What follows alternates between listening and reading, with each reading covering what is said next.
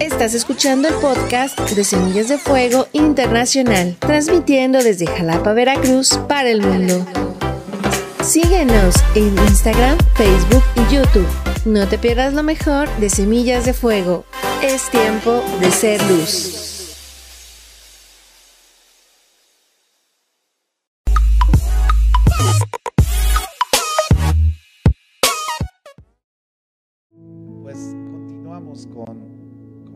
Serie de, fundamentos. Eh, quiero, quiero animar a todos los que, los que ¿quién- ¿quiénes están viendo las transmisiones por internet? ¿Sí? Ok. Yo espero que, se unan más. Estamos echando todas las ganas, de veras que, que ya siento que tengo ya la voz como José José. Pero hermanos, está siendo una gran, gran bendición para nosotros. Es una gran, una oportunidad gigante que tenemos de, estar en la presencia de Dios. Y estamos orando los fundamentos de la iglesia. Estamos orando lo que creemos que Dios nos está hablando para afirmarlo y declararlo, orarlo. Y el día de ayer tuvimos un invitado eh, que, que él nos, nos compartió algo que me inspiró para la predicación de hoy. Y, y bueno, pues quiero pedirte que abras tu Biblia. Todos trajimos nuestra Biblia, ¿verdad? Bueno, abre tu Biblia en Proverbios capítulo 13, verso 22.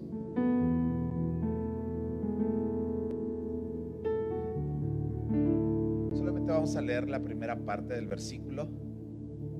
Y dice, el bueno dejará herederos a los hijos de sus hijos. Y hay otra versión que no tuve el tiempo de buscarla, pero yo he leído ya este pasaje y dice, el padre que es bueno le deja herencia a, los, a sus hijos y a los hijos de sus hijos. ¿Por qué no oramos?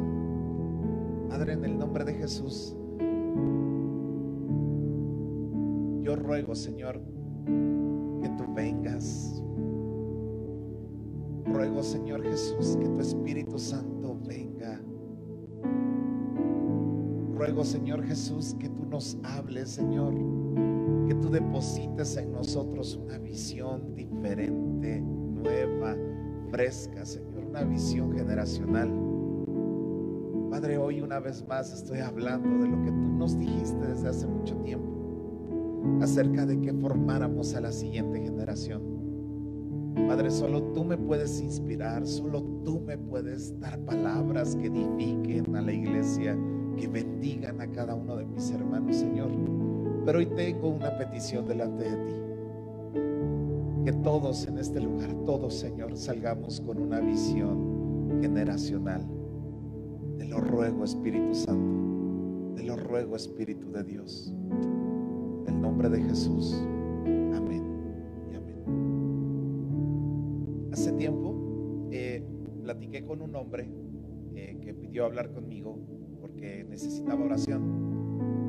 Y él me dijo, pastor, necesito que ore por mí porque estoy a punto de hacer un negocio que si se me da ese negocio, dice, voy a dejarle herencia no solamente a mis hijos, sino a mis nietos y yo creo que a mis bisnietos también. Y yo, ah, caray, ese tema sí me interesa, a ver, dime cómo es. Y ya me empezó a platicar todo lo que estaba haciendo y yo dije, wow, qué increíble. Pues que Dios te lo conceda, que Dios le permita.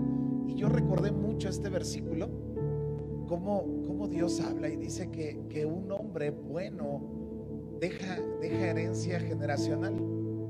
Y hasta ahí podríamos dejarlo como algo muy apropiado, muy correcto, pero no es el tema que te quiero hablar acerca de un tema financiero. Te quiero hablar de un tema espiritual. Creo que si nosotros, tú y yo, no podemos ver las cosas generacionalmente, vamos a fracasar en nuestra paternidad y de hecho vamos a fracasar en todas las áreas de nuestra vida. Si alguien, quiero, quiero empezar ya de lleno, si alguien solamente mira a sus hijos y está formando a sus hijos y solamente piensa en sus hijos, lo más seguro es que los va a perder.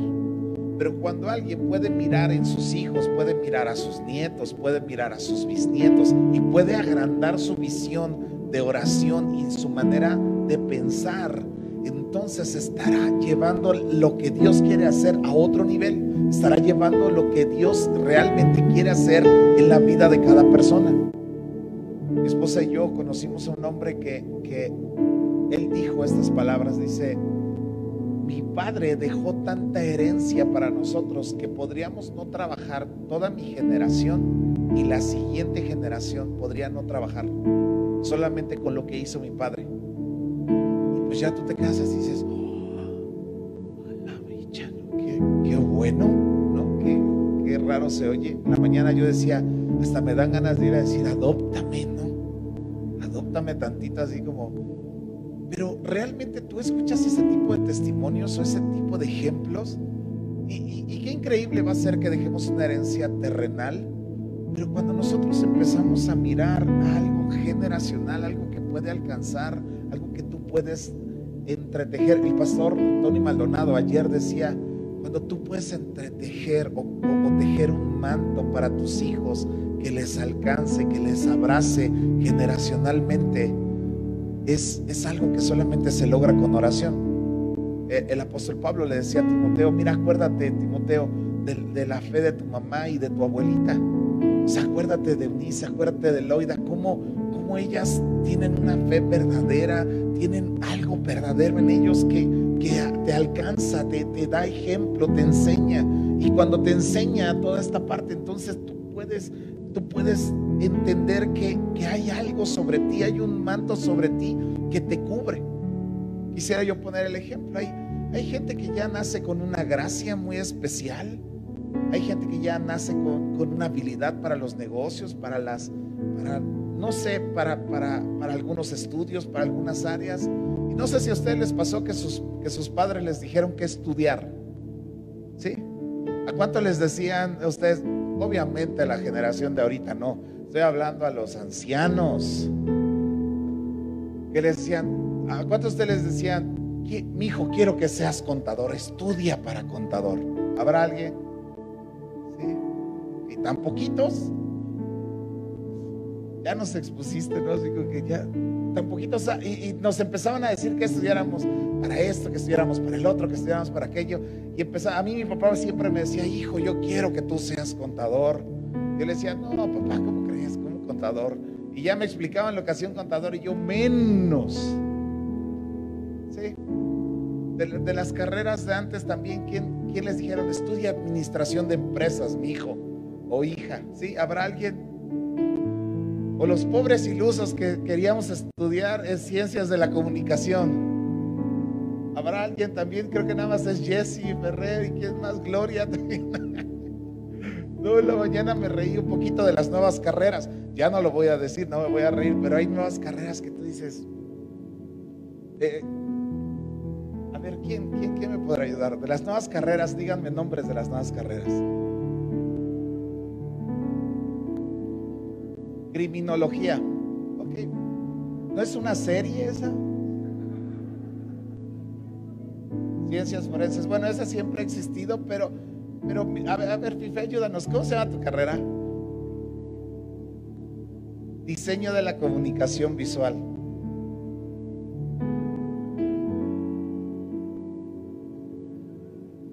Es como el diseño gráfico de antes, pero ahorita ya le pusieron un nombre más bonito y van a estar más chidos, obviamente. Pero quiero, quiero hacer una pausa aquí. Quiero hablarte acerca de, cómo están distribuidas las generaciones. Yo sé que tú las sabes, pero se cree que hasta la fecha solamente ha habido, van siete generaciones que se consideran. La primera generación es de la gente que nació en 1900 a 1914, que es la generación interbellum, que así le llaman. Hay otra generación que nació en, en 1915 a 1925, que es la generación grandiosa, así se le llama también. En otra generación que nació en 1926 a 1945, que es la generación silenciosa. Y hay otra generación que a lo mejor ya empieza a ver gente en esa categoría que se llama baby boomers, que son los que nacieron después de la guerra, que son de 1946 a 1960. Después está la generación X, que ahí entramos yo creo que un gran porcentaje de los que estamos aquí, que es de 1961 a 1981. Después viene la generación Y o millennials, que es de 1982 al 2001. Después viene la generación Z, que es del 2001 a la fecha. Las tres primeras generaciones vivieron en medio de guerras, de represión, de crisis. Fueron, personas pacientes, respetuosas, comprometidas y incluso se callaban las injusticias.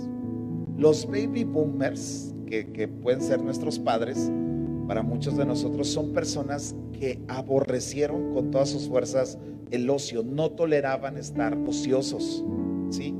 Eran personas que eran muy trabajadoras. Fue en esa generación que se incluyó o entró la, la mujer al trabajo, se empezó a agregar. Después vienen, venimos nosotros, la generación X, la generación que vivió de todo, la llegada al Internet, del modo analógico al modo digital. Eh, somos la generación que se tuvo que que cambiar costumbres, tradiciones, tuvo que modificar todo su sistema de vida, tuvo que, renovarse, ha tenido que renovarse nuestra generación. Después vienen los millennials, que ellos han experimentado en mayor parte la disolución familiar, los divorcios, donde han tenido que convivir con papá o mamá separada, la mayoría de ellos. Son personas que, que están muy interesadas en la tecnología y en las últimas generaciones se cree que de, la generación Z en adelante, muchos de los trabajos que ellos van a tener aún no se han creado. Y cuando nosotros eh, escuchamos esto decimos, wow, qué, qué diferencia generacional hay y qué diferencia de comportamiento y de actitudes. Y hay muchas actitudes, muchos comportamientos que vemos de nuestros hijos, lo predicaba yo la semana pasada, que no son las mismas que las nuestras. Nuestros hijos no tienen la misma hambre que nosotros tuvimos. ¿sí?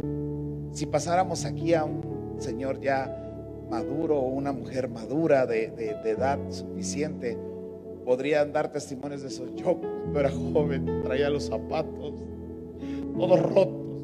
Y me, explico, son personas que nos van a decir, porque yo traía yo unos zapatos lacos porque eran como cocodrilos y te cuentan todas esas historias y nosotros pasamos hambre y nosotros sufrimos esto y nosotros sufrimos aquello. Cosa que esta generación nos escucha y, se queda así. Ah, o sea, no lo entiende. Pero aquí es donde nosotros tenemos que aprender y ser mucho más entendidos, porque hay una cosa natural que es una realidad, las generaciones y cómo, cómo se comporta cada una, los intereses personales de cada generación son muy diferentes, pero eso en el reino de Dios es muy diferente, cambia la cosa. En el reino de los cielos cambia la cosa porque Dios tiene una palabra para nosotros. Dios nos da una visión generacional a nosotros para poder enlazar y tejer un manto. El pastor eh, Tony Maldonado, él decía estas palabras. Eh, el manto que tenía José, que se lo cosió su papá, fue un manto que se borda en oración. Es un manto que se que se cose para conectar a la siguiente generación. Ahora, quiero decirte esto. Somos una generación, o hay generaciones, así como las que te dije, son siete generaciones hasta ahorita las que van. Pero bíblicamente son cuatro generaciones las que se tienen que enlazar. Y son estas. La primera es la generación de Abraham. La segunda es la generación de Isaac. La tercera es la generación de Jacob. ¿Sí? Te voy a explicar. ¿Cuántos aquí son los primeros cristianos en su linaje, en su familia? ¿Podrías levantar tu mano? Creo que la mayoría de los que estamos aquí, a lo mejor el 70%, somos los primeros cristianos. A nosotros se nos es considerada la generación de Abraham. Y Dios le da un mandato a Abraham y le dice estas palabras, Abraham, sal de tu tierra, de tu parentela, de la casa de tu padre, porque te voy a llevar a un lugar donde tú no conoces. Y no le dijo a dónde lo iba a llevar, pero sí le dijo, sal de estas costumbres, sal de estas formas, sal de esto que has aprendido, sal, sal. Y mucho más, por eso digo, la generación de Abraham somos los que no tenemos padres cristianos, los que no conocimos el cristianismo, los que venimos de, de tradiciones paganas, los que venimos y es la generación que Dios le dice, a la primera generación que conoce a Cristo le dice, sal de esa condición, sal de esa manera de vivir, sacúdete eso, sal porque si no, no vas a poder ser cristiano y no vas a poder preparar la siguiente generación. Pongo un ejemplo. ¿A cuántos les pusieron el nombre de su calendario, de su fecha de calendario? O sea, era muy chistoso, ¿me entiendes? Era muy chistoso que había personas que les ponían ¿Cómo tengo ganas de decir nombres? Pero mi esposa me prohibió decir nombres. Y, así, el que viniera, no el que le tocara, así, ay, ojalá. Yo creo que decía la gente, ¿por qué nací ese día, hombre? Me hubieran puesto. ¿Sí? alguien le pusieron el nombre de su calendario, de la fecha de su calendario? Ya diga, no sean penosos. Vicente, ¿quién más? Mi hermana Rosario, mi hermana Cecilia, ¿quién más? ¿Quién más? Las lupitas allá también. O sea, ¿me, estoy explicando? Somos la primera generación que trae un montón de cosas encima y, Dios dice, ustedes son la generación de Abraham, salgan de esas costumbres, salgan de ahí porque los voy a llevar a otra manera de vivir. Después viene la generación de Isaac, ¿sí? Los que ya nacen en el cristianismo yo les he platicado que varias veces se me ha acercado mi hijo Isaac, o no varias veces, en algún momento se me acercó y me dijo, ah, sopa, es que yo no voy a tener un testimonio así chido de que Dios me rescató de las pandillas y de las drogas y... Y yo les digo, o sea, y todos los que estamos aquí así, que traemos todas las cicatrices, todos los golpes, decimos, pues esa es la idea. Esa es la idea, ¿me entiendes? Ahora, los que ya nacen aquí en Cristo, ya no se les puede llamar la generación de Abraham, porque ya no les decimos, ya deja tu idolatría, deja, deja el cigarro, deja de estar fumando, deja de andar, porque ya están en Cristo. Ellos son la generación de, de Isaac a las que se les pide que se queden en casa, que se queden en el conocimiento de Cristo y que crezcan en el carácter. ¿Sí? que crezcan en el carácter y que sea formado Cristo. E, en Gálatas 4:19 dice, hijitos míos, quienes por ustedes vuelvo a sufrir dolores de parto hasta que Cristo sea formado en ustedes, ahora ya viene la siguiente generación, nuestros hijos, que ahora son formados en oración. El apóstol Pablo lo, lo como que lo dirige de esta manera diciendo, tengo, o sea, vuelvo a sufrir por ustedes como si tuviera dolores de parto en oración para que Cristo sea formado en ustedes. La generación de Abraham, nosotros, los que hemos aprendido, los que hemos vivido, los que llegamos al Evangelio de puro milagro, ¿sí? Los que estamos caminando, ahora tenemos una función que hacer, preparar a la siguiente generación en oración para que Cristo sea formado en ellos. Si nosotros no los preparamos en oración, no vamos a poder bendecir a nuestros nietos. Porque los que van a bendecir a nuestros nietos son nuestros hijos. Pero si nuestros hijos no están formados en su carácter, no van a tener nada con que bendecir a sus hijos. Y ese es el problema. Aquí ya tenemos un problema generacional. Porque padre, madre, que nada más está formando a sus hijos para hoy, para mañana, y no lo está formando para sus nietos. Yo tengo que formar a mis hijos porque ellos van a bendecir a sus hijos. ¿Sí? Ahora, esta generación tiene un hambre diferente. O sea, ¿cuántos aprendimos a manejar 12, 13 años? ¿Sí? De los de mi edad. Nosotros. ¿Sí? Estos chamacos no saben manejar. Uno que otro. No puedo generalizar. Pero ellos no les interesa. ¿Cuántos de ustedes sin vergüenza le robaban el carro a sus padres escondidas? ¿Sí? Pero era otra generación, o sea, nosotros teníamos un hambre diferente. Yo, yo quería trabajar para, porque yo quería comprarme cosas, yo quería hacer cosas, yo quería... A ellos no les interesa. De hecho, se cree que los futuros trabajos van a ser en su casa, en un dispositivo, y ellos no van a querer tener contacto con la gente ya. Van a querer estar encerrados y ahí refugiados y, felices. Y, nosotros somos personas de contacto, somos personas de, estar hablando, somos personas de, estar haciendo relaciones. Ellos no. Pero eso solamente nos indica que ellos no pueden ver lo que nosotros sí podemos ver en Cristo. Es que yo voy a tejer un manto para ellos generacional, porque yo no estoy preparando a Isaac o a mi hijo o a mi hija. Estoy preparando lo para mis nietos. Si yo pierdo la visión que estoy preparando a mis hijos para mis nietos, ya perdí. Porque si no el día de mañana cuando tus hijos se quieran casar, no los vas a dejar que se casen o te los vas a llevar a vivir a tu casa. Los formaste para ti. No para que emprendieran su vida. No para que hicieran su vida. Ahora, nosotros, de veras, yo sigo diciendo, y, a lo mejor exalto mucho mi generación, pues es mi generación, pero, pero yo me acuerdo que, que antes no había el término nini, ¿sí? Señores de edad, por favor, apóyenme, me están dejando solo, tengo puro joven aquí enfrente y todos me están mirando así, bien rete feo.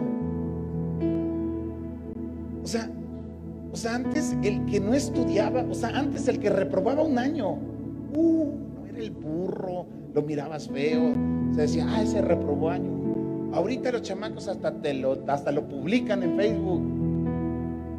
O sea, ahorita les vale gorro, no les importa, ¿no?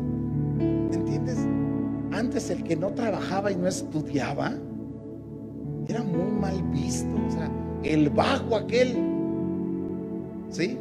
No, el bajo, el hijo de mi comadre. Y que, ya sabes las señoras cómo hablaban antes. Ahorita ya no. Ahorita no es problema si hay un vago y si, y si el chamaco tiene veintitantos años y sigue viviendo con sus papás sin trabajar y sin hacer nada. Con que tenga un buen celular, con eso está en paz y pleno y lleno. ¿Sí?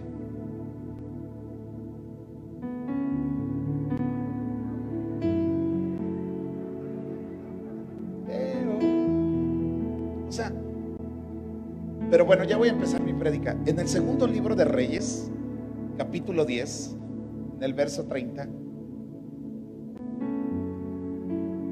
Un hombre que se llamaba Jehú, que, que acabó con toda la adoración a Baal y Dios se agradó de él y le dice estas palabras. Por cuanto has hecho bien, ejecutando lo recto delante de Dios, e hiciste a la casa de Acab conforme a todo lo que estaba en mi corazón, tus hijos se sentarán en el trono de Israel hasta la cuarta generación. Y tú cuando lees esto dices, wow, qué, qué versículo. Obviamente hay otros versículos que dicen que la bendición de Dios alcanza hasta mil generaciones como la maldición alcanza hasta la tercera y cuarta generación. Pero estamos hablando de, un reinado, de algo que, viene a, la vida de una familia, algo que se establece generacionalmente, porque este es un fundamento de la iglesia, algo que se establece generacionalmente. Y en Mateo capítulo 1, verso 2, está hablando acerca de las generaciones y está hablando y está diciendo estas palabras. Empieza a decir de Abraham. Por eso te hablo de la generación de Abraham, que todos somos los que somos primeros en, el Evangelio, somos la generación de Abraham. Nuestros hijos son la generación de Isaac. Los hijos de nuestros hijos serán la generación de Jacob. Pero aquí hay otra generación que viene. Dice, Abraham engendró a Isaac, Isaac engendró a Jacob y la cuarta generación dice que Jacob engendró a Judá y a sus hermanos.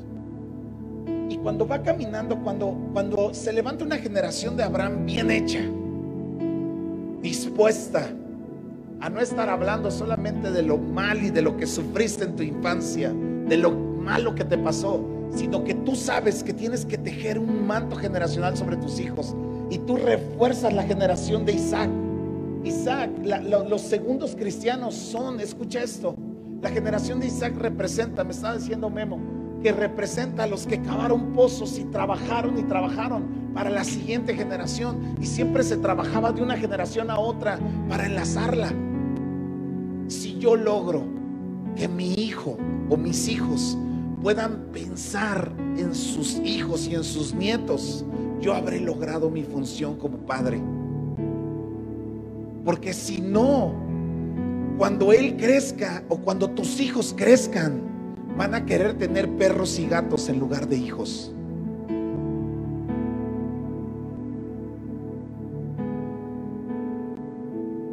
El plan de Dios siempre ha sido generacional.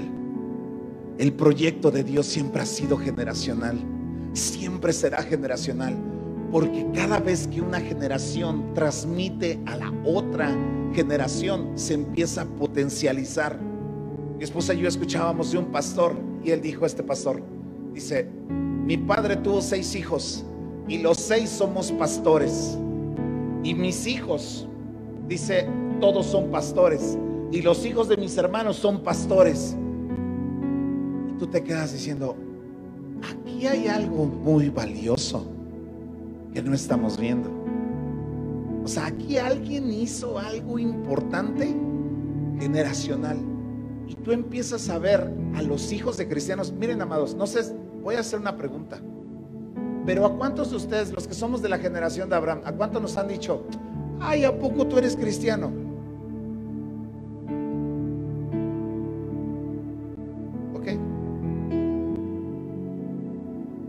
ellos ya no les van a decir eso. Ellos ya no. A ellos sabes qué les van a decir. Es cierto, te ves diferente. Si tú, tú como que eres diferente. Y a los hijos de ellos, ¿sabes qué les van a decir? Tú tienes algo. Tú tienes algo. O sea, a, nosotros una persona generacional que nos ha impactado mucho es la hermana Ruth Oz. Y, tú ves a la hermana Ruth Oz y tú dices, tiene una carota de cristiana que no puede con ella, ¿sí? Porque no es de la generación de Abraham. Ella ya viene, ella ya es de la generación de Jacob, de los que empiezan a gobernar, de las personas que son bendecidas. O sea, Isaac tienes que prepararlo, a la generación de Isaac, prepararla para que bendiga a la siguiente generación y la generación de Jacob ahora sabe la gran necesidad que tiene de bendecir a sus hijos. Y muchos de nosotros crecimos y nacimos y hemos vivido sin sentir una bendición sobre nosotros. ¿Sabes por qué existe el robo? Porque la gente no se siente bendecida y la tiene que, que arrebatar. ¿Sabes por qué existe el adulterio? Porque siente que la gente tiene que meterse en donde no tiene que estar. Y todos los pecados son porque la gente no nos sentimos bendecidos. Porque no hubo nadie que tejiera un manto para nosotros. No hubo nadie que nos bendijera dándonos un manto de oración sobre nuestras vidas. Les voy a platicar lo que hace mucho tiempo pasó. Y para nosotros fue una brecha para esta iglesia. Yo, yo tenía un programa de radio aquí local en, Jalapa, llegaba a varios lugares, pero hace como 16 años, yo creo 16, 17 años máximo. Y eh, allí en, este, en, en Radio. Y me acuerdo que dijeron, va a venir Enrique Bremer a la ciudad. Y yo y dijeron, ¿quién lo va a entrevistar? Y yo, yo, yo, yo, yo, yo voy, yo voy. Y ya fui a donde fue el evento, pedí que me dieran chance y ya llego con él y empiezo a entrevistarlo y cuando lo estoy entrevistando, cuando terminó la entrevista le dije, ¿podría orar por mí? Me dice, sí, claro. Y me acuerdo que él me puso las manos y cuando me puso las manos, después de empezar a orar, él quitó sus manos así y él me dijo, y yo me quedé así, ya me vio todos los pecadotes que traigo.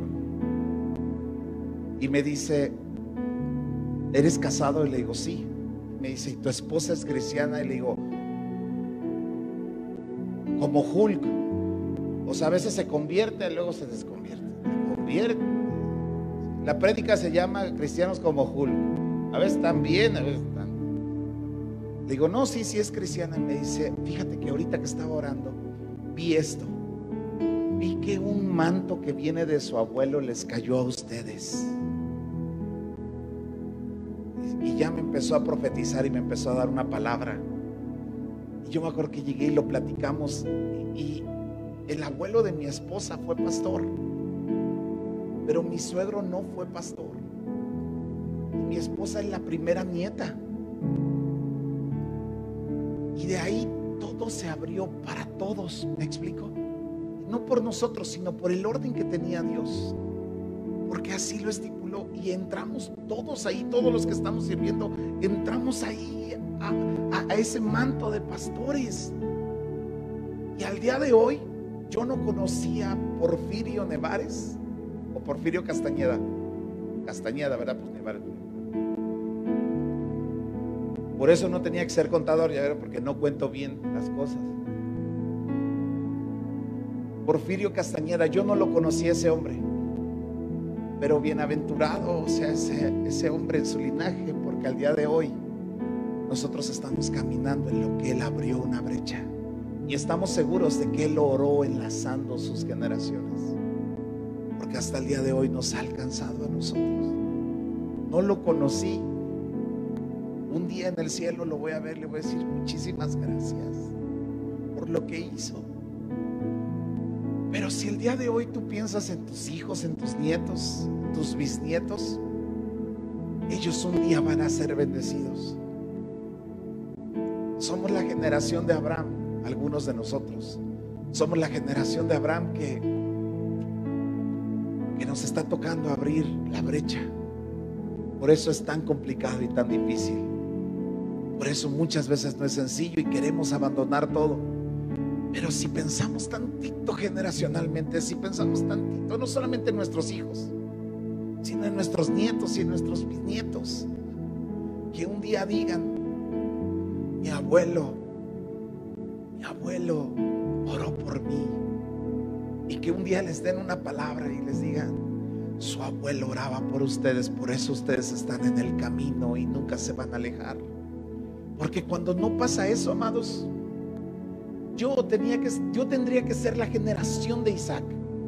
Pero yo me fui de Dios. Me salí del camino.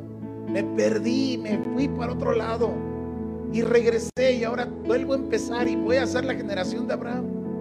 Nosotros no queremos que, todo el ciclo, en lugar de que vayamos, ya, ya se logró la generación de Abraham, ya se logró la generación de Isaac.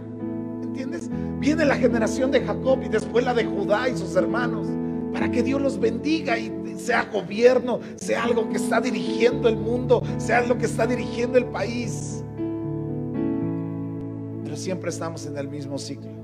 Volvemos a Abraham, volvemos a Abraham, volvemos a Abraham. Voy a decir algo más para hacer sonreír a los más viejos de este lugar. Era como cuando jugábamos metitas en la banqueta y nos caíamos. ¿Sí? Los chiquillos no saben lo que digo. Nosotros, los de acero, sabemos. ¿Me estoy explicando? Y volvemos a empezar, y volvemos a empezar.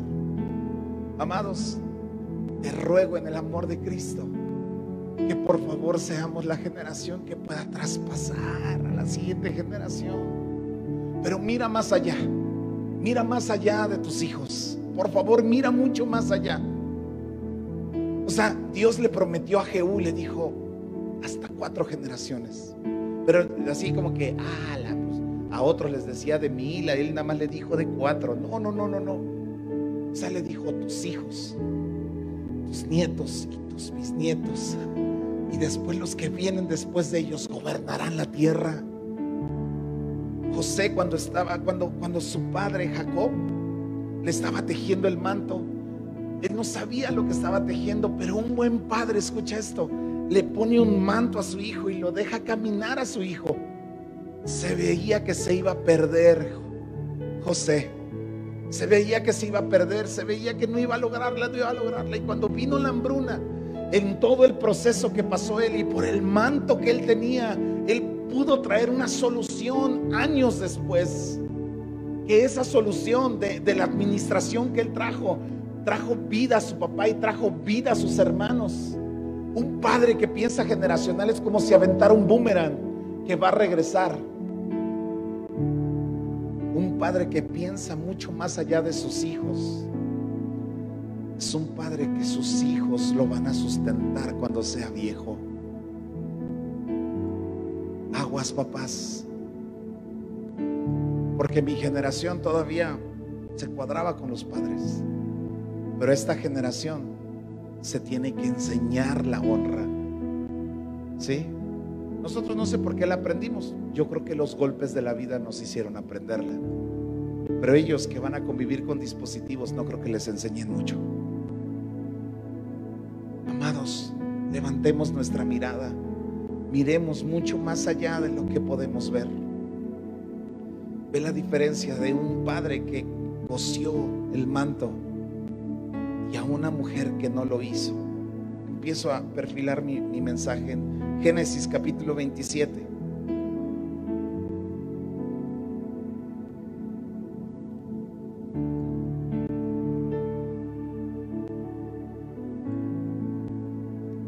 Es el cumpleaños de Paquito. Felicidades, hijo. Dios te bendiga. De Dani Coco también, pero no lo veo. Creo que sirvió en el primer culto. Está sirviendo. Él también cumpleaños. Lo bendecimos, les agradecemos. Ustedes ven a, a- a Paco aquí y él es, él es hijo de pastor. Cuando conocimos a sus papás, que nos sentamos a hablar con ellos, entendimos por qué Él es así. Entendimos de dónde viene la bendición. Paco, te amamos, hijo.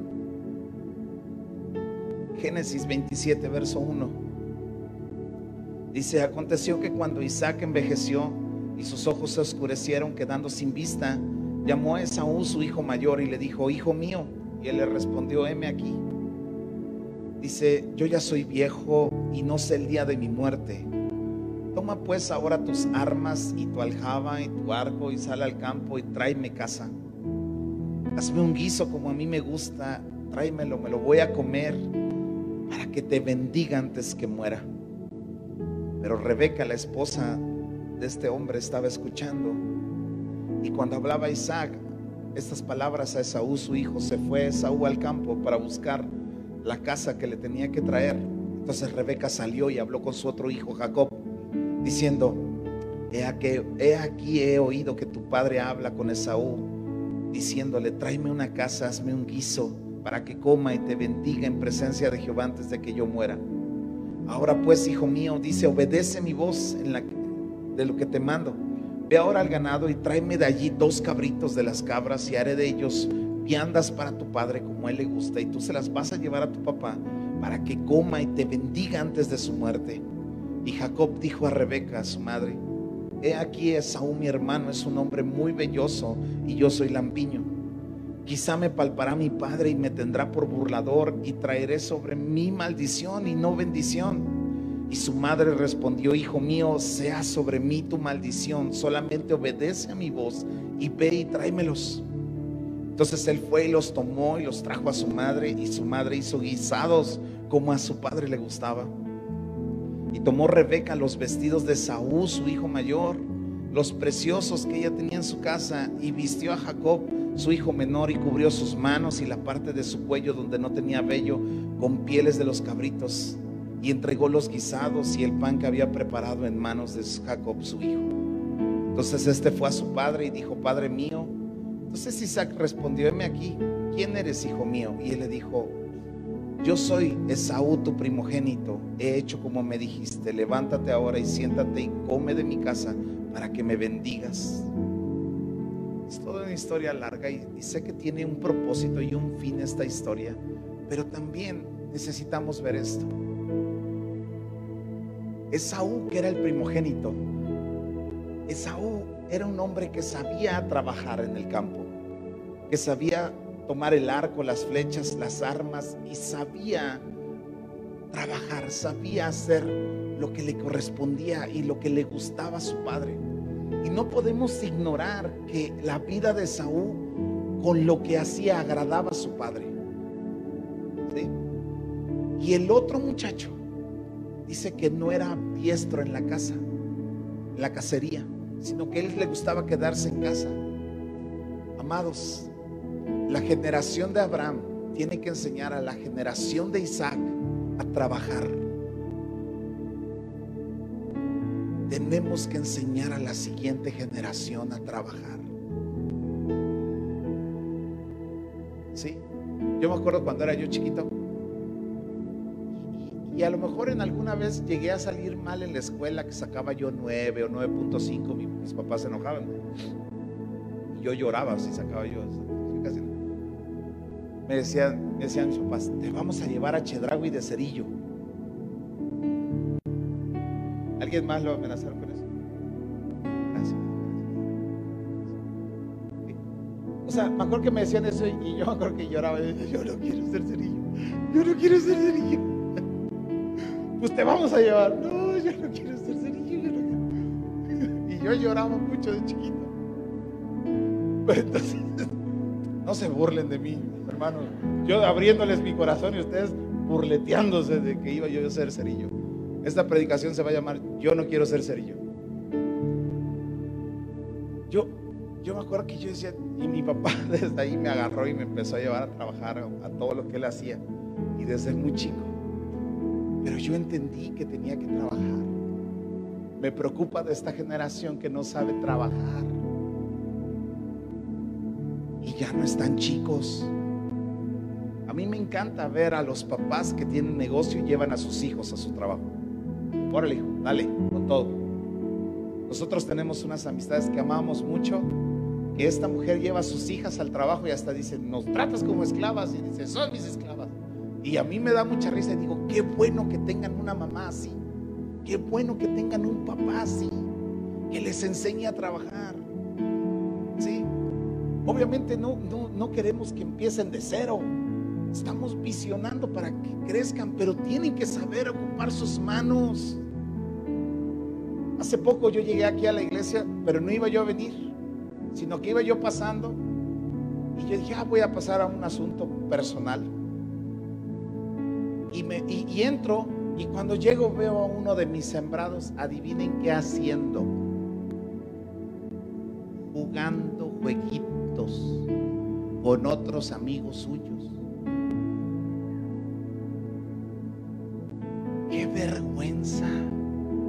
Los jóvenes que pierden su tiempo.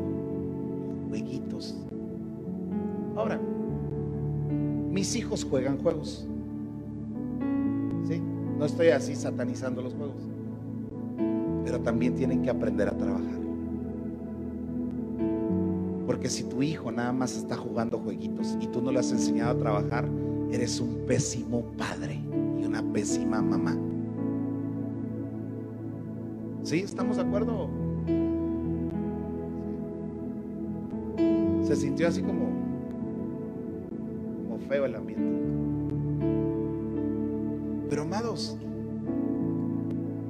este, este hombre salía y sabes que una persona que sabe trabajar está así de ser bendecida.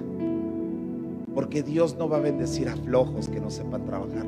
Dios bendice a la gente que sabe trabajar y ocupa sus manos para trabajar. ¿Sí? Pero ve el otro caso.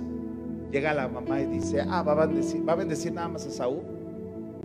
Y ya saben, Esaú el favorito del papá, Jacob el favorito de la mamá. Amados, tenemos que erradicar eso de nosotros. Las generaciones se pierden, el enlace generacional se pierde cuando hay hijos favoritos. Cuando un padre no bendice a todos los hijos.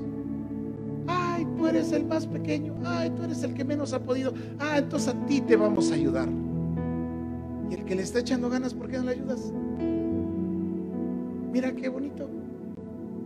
O sea que el premio por ser flojo es que te ayuden. ¿Somos de reino o somos qué somos? ¿Sí?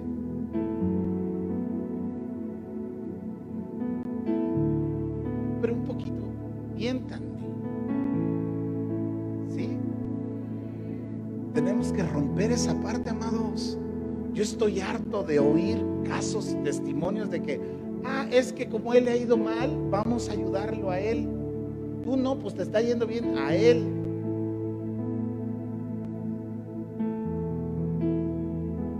Y el que está yendo mal, ¿por qué no lo enseñas a trabajar y a tener otra visión mejor? ¿Sí? ¿Sabes qué hizo esta mamá? le dijo, vente, te voy a poner el vestido de tu hermano, te voy a poner el manto de tu hermano.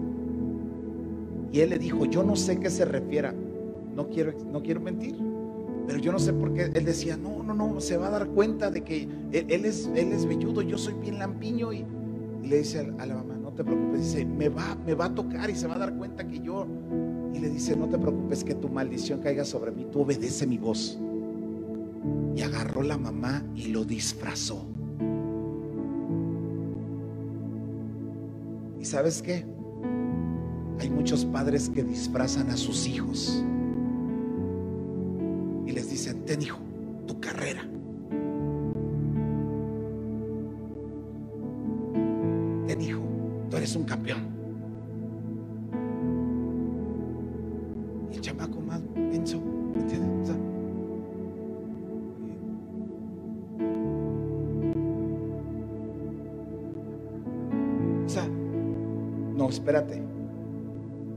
No lo disfraces.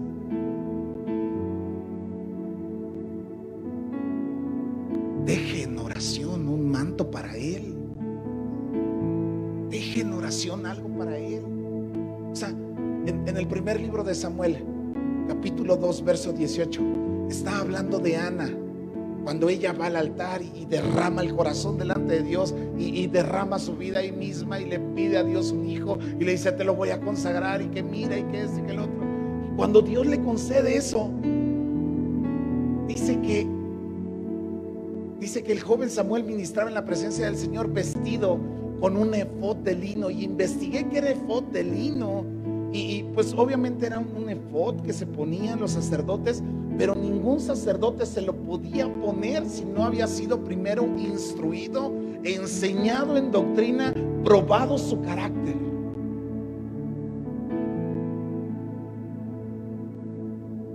Los papás que les dan todo a sus hijos.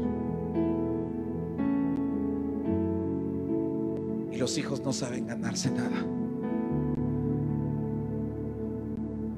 Escuché que esta generación no sabe lo que es la pobreza. Y ellos dicen, bueno, pero ¿por qué no compramos otro carro? ¿Pero por qué no compramos una casa? Bueno, pero ¿por qué no hacemos esto? Y ya todos los que somos arriba de 40 nos quedamos, pues porque te, te explico todo lo que tenemos que pagar. Pero es fácil vestir o disfrazar a nuestro hijo hacerle un manto en lo espiritual. Ok, pastor, a ver, vamos a equilibrar esto. Entonces, ¿está mal que le dé yo una carrera? Claro que no. Estos chamacos, todos estos, tienen que entregarnos una carrera.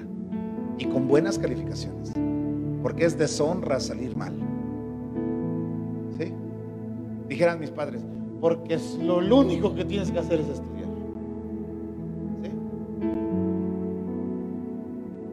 De qué lo vas a vestir en lo espiritual. Porque queremos que sean hijos bendecidos y no les tejiste nada. En el siguiente versículo dice, y, le hacía a su madre una túnica pequeña y se la traía cada año cuando subía con su marido a adorar. Hay otras versiones que dice que le iba haciendo un vestido conforme a su tamaño. Yo he escuchado, yo he escuchado de papás que dicen, no, mi hijo está triunfando, no, hombre, el ingeniero, el este, el otro, no, hombre. Y yo le digo, pero él es cristiano. Me dice, no, de hecho se acaba de divorciar, de hecho esto, de hecho el otro. Y yo, triunfando como siempre, pero te vas a ir al infierno. O sea, el, manto es que no vuelvan a ser la generación de Abraham. El manto es para que continúen. ¿Sí? Pero qué poca visión tenemos a veces. Amas mi hijo, tus nietos. O sea, si de veras amas a tu hijo, fórmalo para sus nietos, para tus nietos, para tus bisnietos. Y cuando veas a, un nieto tuyo, sigue tu visión y dices, mis bisnietos, Pero ¿qué pasa con los padres de ahora? Ay, mi hijo, no corrijas a tu hijo si tú eras peor. Ay, no, no, déjalo, pues es niño. Tú eras peor. Pues sí, pues sí, por eso lo tengo que, que corregir, por eso lo tengo que formar. Porque miren el resultado. Nos convertimos en personas que no cabemos en ningún lugar. Que la vida nos tiene que tratar y nos tiene que forjar. Todo lo que no se forja en casa, la vida, la vida quiero decirlo, errores, Dios los trata y Dios nos pule.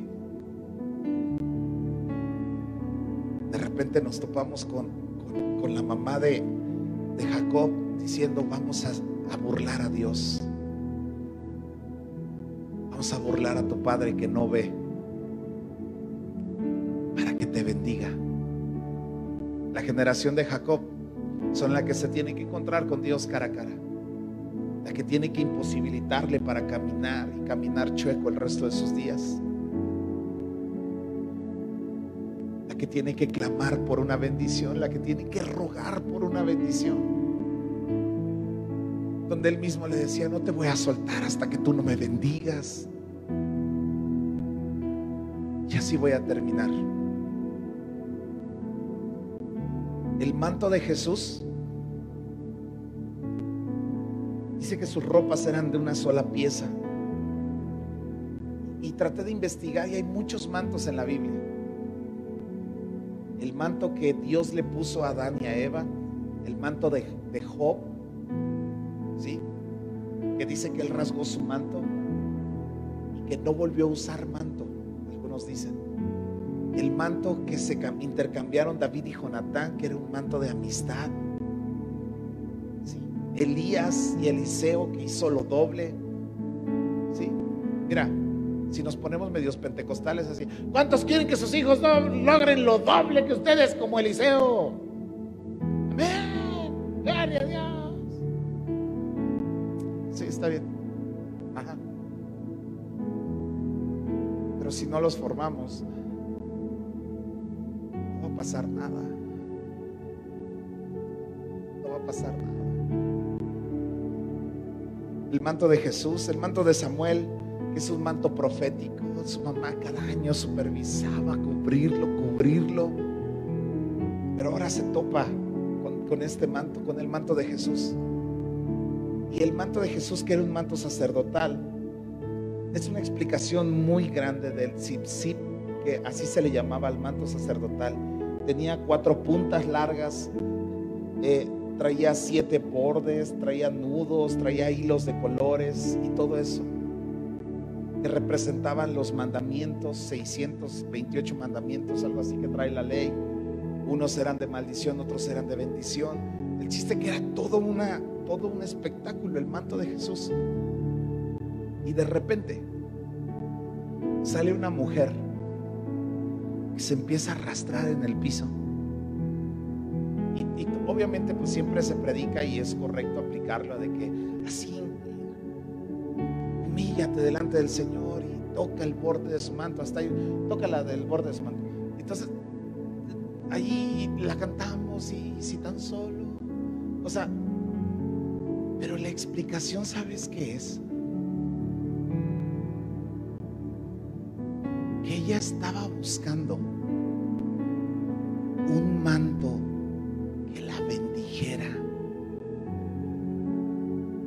De hecho, no se dice, escucha, que ella estuviera buscando sanidad, porque Jesús no dijo, sentí que salió sanidad de mí, sino dice que sentí que salió poder de mí. Y la palabra referente al poder solamente viene cuando alguien adquiere un manto.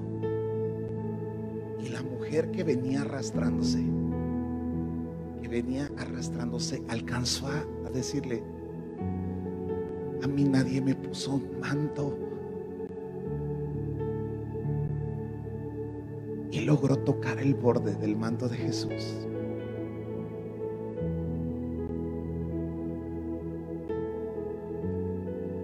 niégamelo papá, niégamelo papá, que es horrible sentir que caminas en maldición,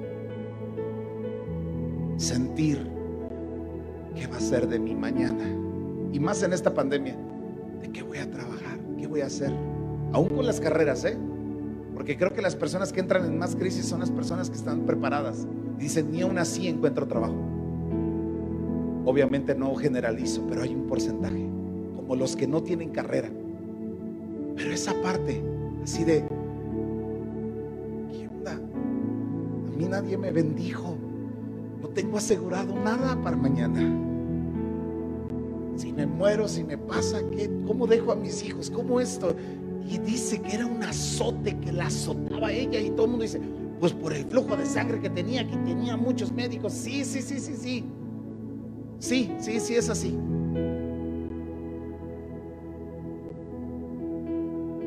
Yo muchas veces sentí que yo emprendí la vida sin las herramientas necesarias para emprenderla.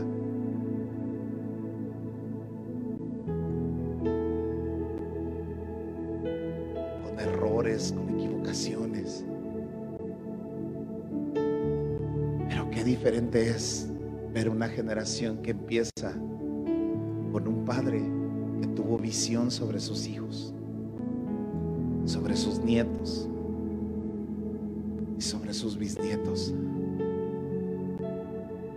Entonces la heredad del Señor crecerá segura. Ellos sabrán para qué nacieron. Porque si mi enfoque es de que, pues ya salí, ya se me casaron mis hijos y ya salí. Si has oído a los papás que dicen eso, y, ya nosotros los que tenemos hijos chicos, o sea, cuando Josías tenga que 20, nosotros vamos a tener casi 60. Y ya, ya salí, y así, agarra tu bastón y vamos. O sea, ya cuando te dicen, ya salí, y es, ya salí, ya se te casaron tus hijos y ya salí. Bueno, si eres un papá pirata, sí. Pero si eres un papá de de veras, dices, vienen mis nietos, mis nietos y mis bisnietos, que Dios me dé fuerza, que Dios me dé visión para dejar una herencia. Y si no, a, mí me, me vuela la cabeza mi abuelita, la mamá de mi mamá. Terminó sus días orando todo el día por mis tíos, por nosotros. Yo me acuerdo que cuando estaba ya a punto de morir mi abuelita, la fuimos a ver. Y mi abuelita tenía un discernimiento de espíritu sobre, sobrenatural. Yo me acuerdo que yo me hinqué y le dije, abuelita, bendígame. Y me dice, es que no sé cómo bendecirte, hijo. Le digo, yo le digo. Le dije, abuelita, diga esto. Todo lo que yo tengo, el don de discernimiento, el don de oración, ta, ta, ta, ta, ta. Y mi abuelita linda hizo toda la oración que yo le dije.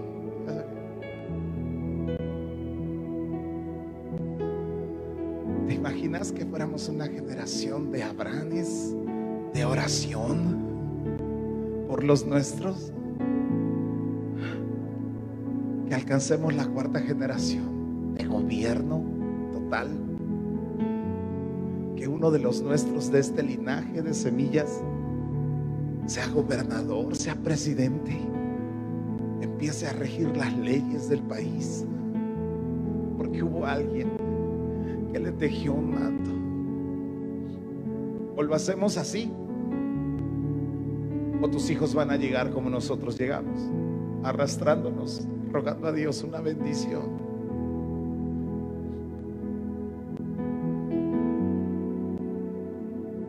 El manto es algo muy espiritual que le cae a una persona y cambia su ser. Dios sabe lo que voy a decir. Desde antes que nacieran mis hijos, hasta el día de hoy he orado por sabiduría, por sus esposas, pero tengo que empezar a orar por mis nietos, por mis bisnietos. Que Dios nos dé fuerza. Amada iglesia, este es un fundamento de la casa. Así nació esta iglesia, creyendo en las generaciones, creyendo que vamos a hacer todo lo que sea necesario, para que nuestros hijos se salven y los hijos de nuestros hijos y los hijos de nuestros hijos hasta lograr cuatro generaciones en un gobierno.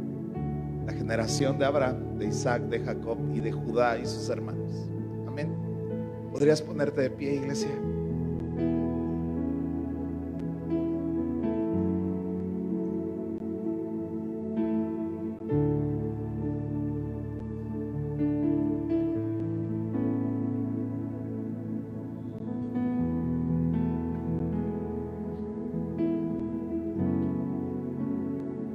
Pedir un manto y orar por un manto es pedir una bendición sobre nuestras vidas. Yo estoy seguro que si estamos aquí es porque Dios nos quiere bendecir. No disfracemos nunca a nuestros hijos.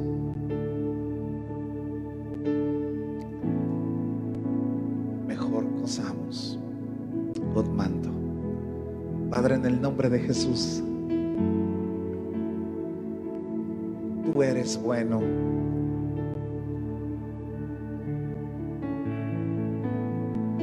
Y tu misericordia es para siempre.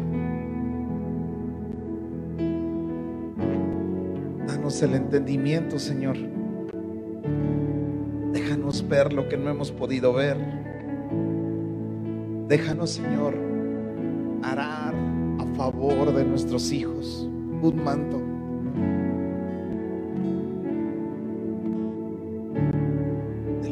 Señor Jesús. Te lo pido. Que tu Espíritu Santo llene, Dios, la casa de entendimiento. Que tu Espíritu Santo, Señor, llene nuestros ojos de visión. Que nos inspire dentro de nosotros. Que nos guíe, Señor, que nos impulse a caminar para ti. Que no seamos hombres y mujeres normales comunes y corrientes, Señor, sino que seamos personas entendidas en tus planes, en tus proyectos, en tus propósitos, en lo que tú quieres hacer. Por la Oh amado Espíritu, si hay aquí alguien que se sienta en maldición y no en bendición porque no tiene un manto, yo vengo a decirte de parte de Dios que Él está pasando en medio de nosotros, su espíritu está pasando y Él quiere bendecir. Ahora te toca tejer un manto a ti. Y esa es la manera en que Dios te va a bendecir a ti. Amado Espíritu, marca nuestras generaciones, Señor. Llénanos de ti. Llénanos de ti.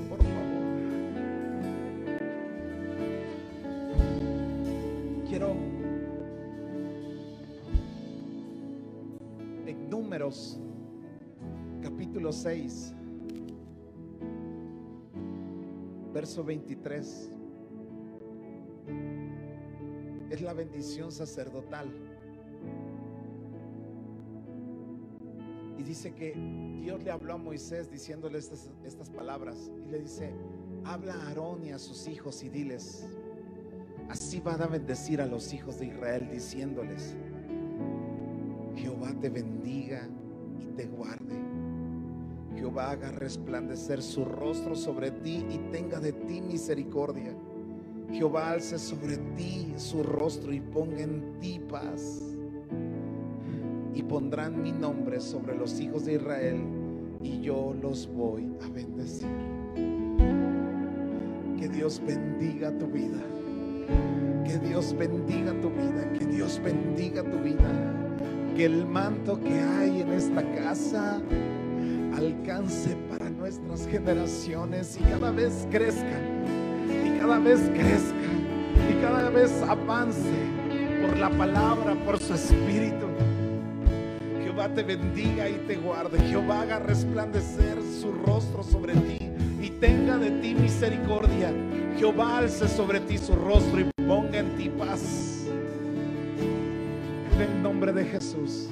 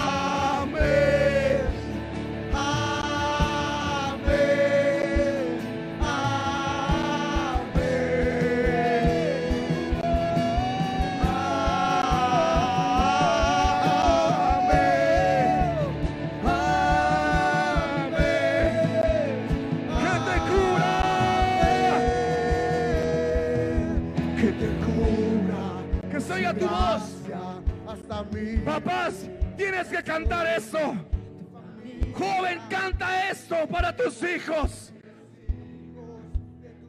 Aquí nos agarramos de la bendición. Que se tu voz.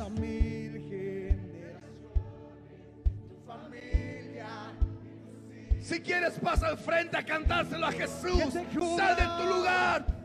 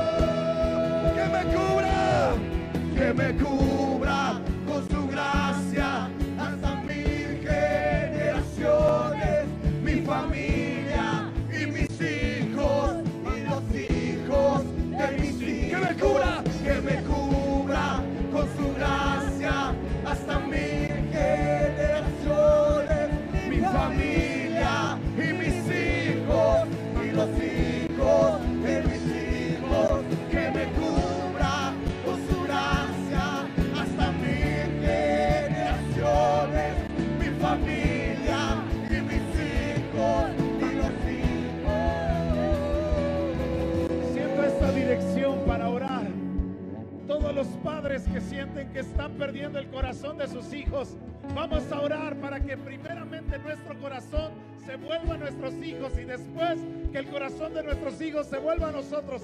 Vamos a la cuenta de tres, uno, dos, tres, vamos. Padre, en el nombre de Jesús. Vamos, iglesia, vamos, vamos, vamos. Yo va a dar,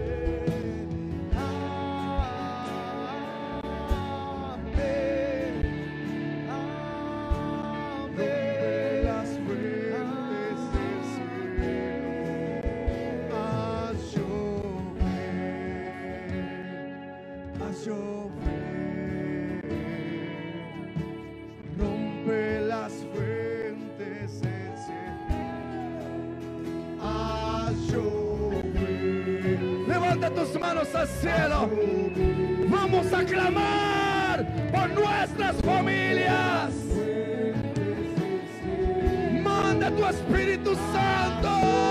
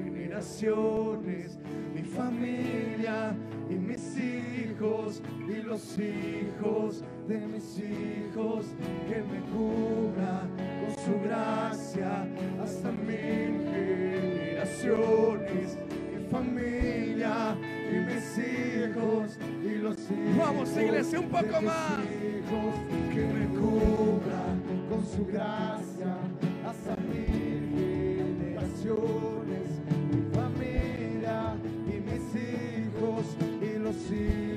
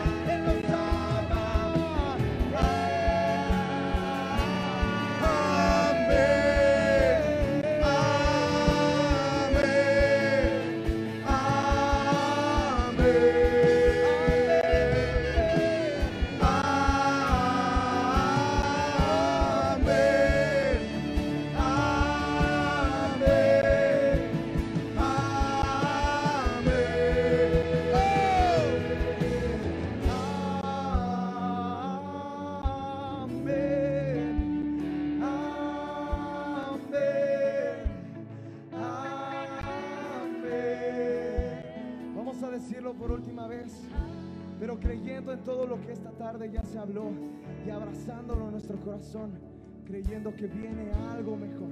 Amén. Vamos a decirlo así, por última vez.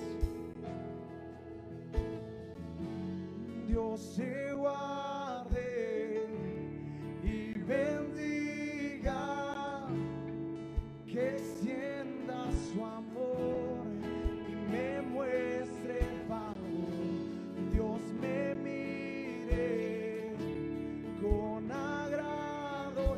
passe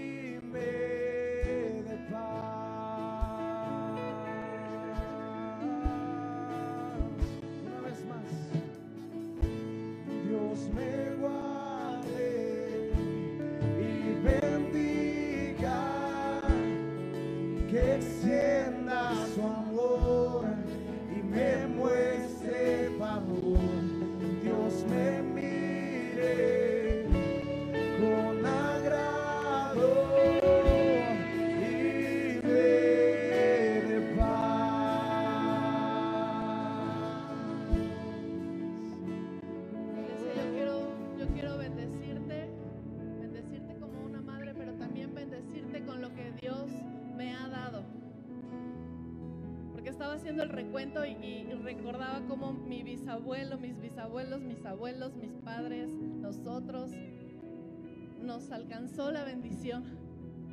Y yo pensaba, a veces para uno es normal. Ah, pues así, así pensamos que es normal, pero cuando miras sabes que no es normal. Y yo quiero que eso se cumpla en tu vida. Que alcance tu, la bendición de lo que tú hagas hasta, hasta cuatro o cinco generaciones, que tus ojos lo lleguen a ver. Y a cada hijo de esta casa, cada hijo que está conectado en esta casa, semillas de fuego, yo te bendigo. Yo te declaro que eres una tierra fértil. Eres una tierra fértil. Todo, toda esterilidad en el nombre de Jesús es secada ahora.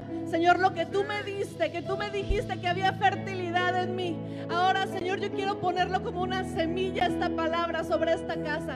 Fertilidad, fertilidad para ti, fertilidad para tu familia, fertilidad para tus hijos, a los hijos de tus hijos, pero no fertilidad en lo natural, sino fertilidad en lo espiritual que el manto que hoy se empieza a tejer cubra hasta cuatro, cinco generaciones, seis generaciones. Señor te ponga esa carga, esa sabiduría para guiar a tus hijos, para darlos a luz en oración en el nombre de Jesús. Toda esterilidad en el llamado, en el ministerio que hay en ti, que te has sentido como cortado. En el nombre de Jesús la rompemos y te bendecimos. Bendecimos tu entrar, bendecimos tu salir. Bendecimos la obra de tus manos, bendecimos las palabras que salen de tu boca. Bendecimos con sabiduría, te bendecimos con un espíritu de oración sobre tu casa. En el nombre de Jesús, te bendigo con amor por la palabra. Te bendigo con una capacidad para retener la palabra en tu mente. Que lo que el Señor me ha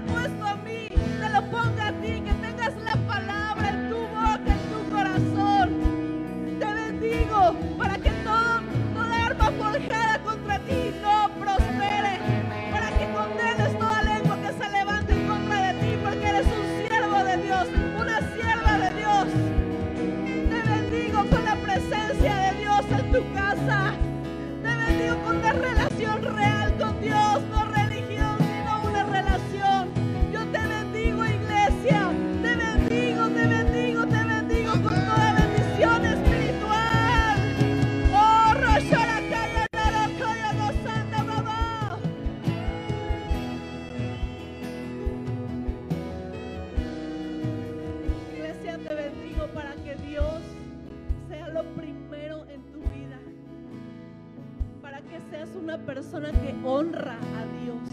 Que la palabra honra está en tu, en tatuada en tu, en tu corazón. Para que seas una persona que honra. Porque el Señor honra a los que le honran. Que seamos una iglesia próspera. Que todo lo que hagamos prospere. Que seamos un linaje escogido y que así como Dios separó a la tribu de Leví y que les dijo que su herencia no iba a ser una tierra, sino que su herencia era Dios mismo. Que nuestra herencia, que tu herencia, semillas de fuego, no sean las cosas terrenales, sino que sea la misma presencia de Jehová. En el nombre poderoso de Jesús. Amén y amén. Tu amor es como un fuego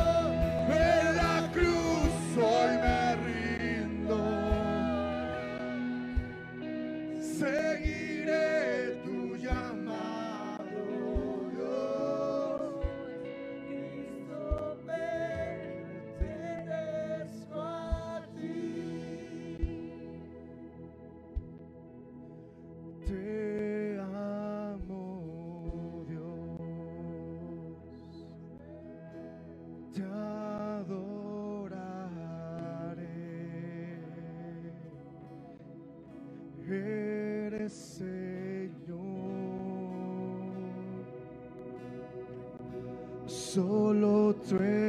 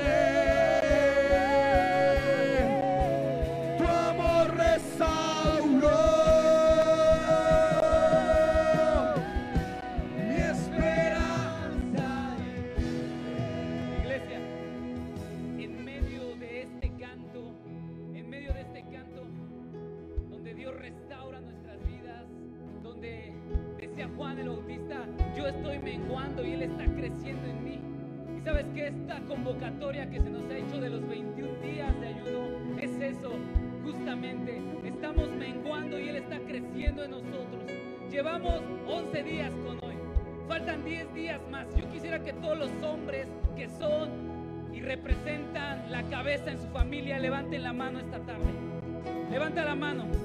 Yo quisiera, le decía al pastor Paz, quiero reconvocar al ayuno. Yo quiero reconvocar al ayuno, madres, mamás que están aquí, levanta tu mano.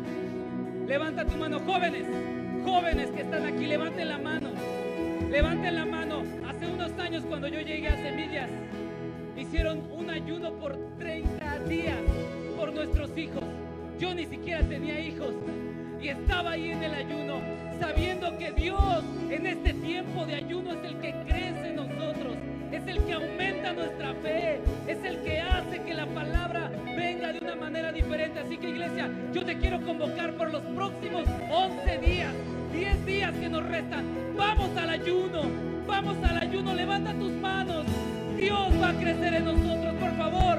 Si sientes hambre, si estás si hay esa desesperación de que crees que no se puede, vamos, voltea al cielo y dile, Dios, tú me das las fuerzas, tú se las diste a cada persona que era convocada al ayuno. Algo va a suceder, iglesia, algo está sucediendo. Espíritu Santo, te lo rogamos, te lo rogamos, crece nosotros, crece nosotros.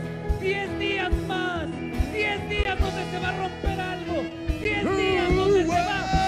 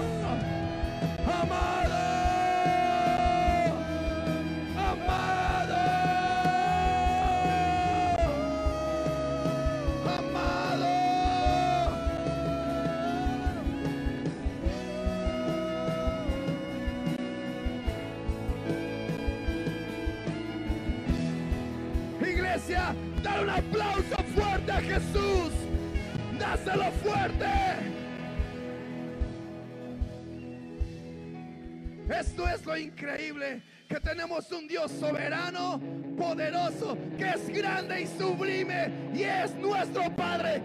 Dale un aplauso fuerte a Jesús.